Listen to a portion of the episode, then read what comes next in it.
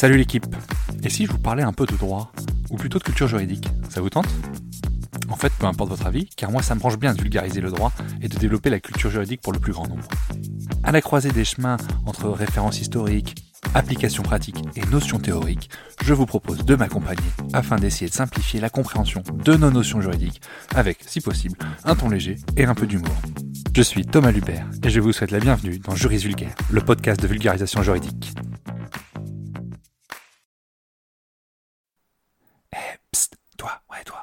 Tu veux me donner un petit coup de pouce, donne une note et un avis sur le podcast. Ça aide au référencement et surtout ça me fait très plaisir. Allez, bonne écoute. On fait le point aujourd'hui entre l'inaptitude, l'invalidité et l'incapacité. Alors il faut bien comprendre que ces trois notions sont des notions parfois difficiles à bien distinguer. Pour certaines, elles peuvent même se superposer. Pour d'autres, elles s'avèrent incompatibles.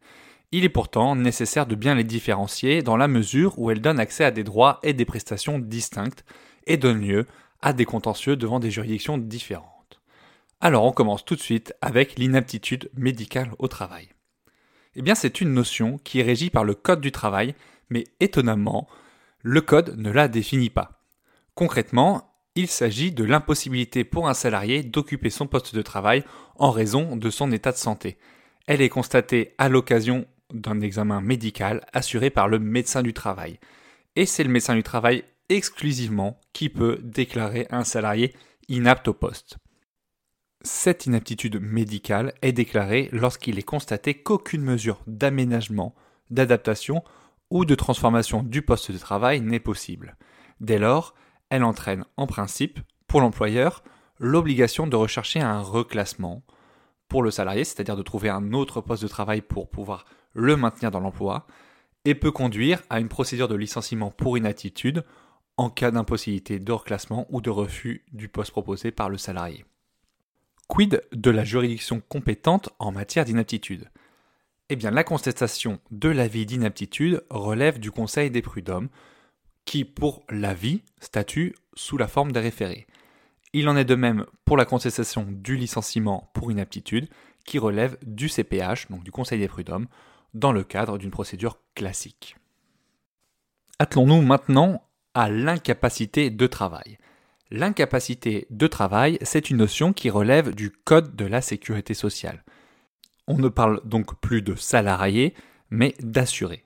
L'assuré en incapacité est incapable de travailler soit de manière provisoire, soit de manière permanente, totalement ou partiellement. Il existe donc deux types d'incapacité. L'incapacité temporaire de travail, c'est une impossibilité de travailler constatée par le médecin traitant suite à un accident ou une maladie. Elle peut être professionnelle ou non. Elle peut être partielle ou totale. Le médecin traitant, dans ce cas, il prescrit ce qu'on appelle un arrêt de travail. Pendant l'arrêt de travail, le salarié, évidemment, il reçoit des indemnités journalières de sécurité sociale et il est tenu de reprendre son activité à la fin de son arrêt. La deuxième incapacité, c'est l'incapacité permanente de travail. Cette incapacité permanente de travail, elle résulte obligatoirement d'un accident de travail ou d'une maladie professionnelle. C'est donc la conséquence d'un accident professionnel. L'incapacité permanente, elle désigne la perte définitive partielle ou totale encore une fois, de la capacité de travailler. C'est au médecin conseil de la CPM, de la caisse primaire d'assurance maladie, qu'il revient d'évaluer à l'issue de la consolidation. La consolidation, c'est la stabilisation de l'état de santé de l'assuré. Il n'y a plus d'évolution favorable ni défavorable. Qu'il revient donc d'évaluer ce pourcentage d'incapacité.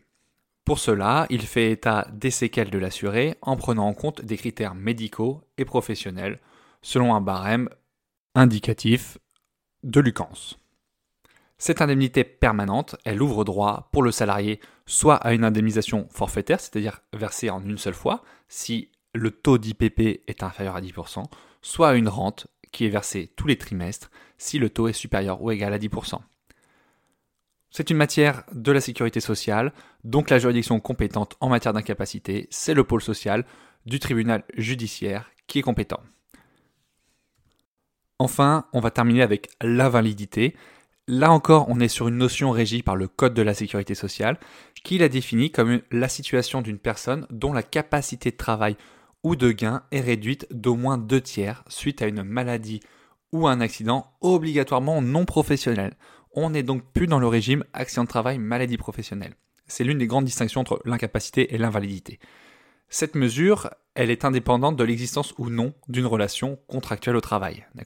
On n'est pas obligé d'être salarié pour être en invalidité.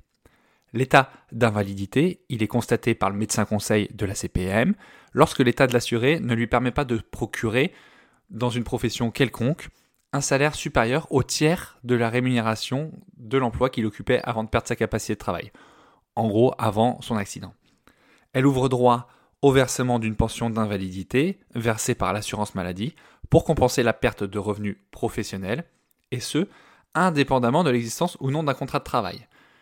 Elle est attribuée à titre provisoire et elle peut être révisée, suspendue et même supprimée en fonction de l'évolution de l'état de santé du salarié. De même que pour l'incapacité, c'est une matière du droit de la sécurité sociale et dans ce cas, le contentieux relatif à l'invalidité, il relève également du pôle social du tribunal judiciaire. Voilà donc ce qu'il en est au niveau de la différence entre l'inaptitude, l'invalidité et l'incapacité. J'espère que c'est un peu plus clair pour vous parce que c'est pas clair pour tout le monde, euh, même au niveau juridique. Donc euh, imaginez-vous pour des gens euh, qui ne sont pas accoutumés au droit, ça peut vite être complexe, surtout que quand on réfléchit bien, ces trois termes sont globalement en langue française très proches. Je vous remercie d'avoir écouté ce nouvel épisode de Juris Vulgaire. Juris Vulgaire, c'est tous les mercredis matins à 6h du matin. Je vous dis à la semaine prochaine. Salut l'équipe Et voilà, c'est la fin de l'épisode. J'espère que vous aurez appris des choses. Encore une fois, si vous voulez me donner un petit coup de pouce et m'aider dans le référencement du podcast, je vous invite à laisser une note 5 étoiles sur Apple Podcast ou sur Spotify et également laisser un avis sur Apple Podcast. Déjà, ça me fait vachement plaisir. Et en plus, ça convainc d'autres personnes d'écouter. Alors merci d'avance. À plus la team.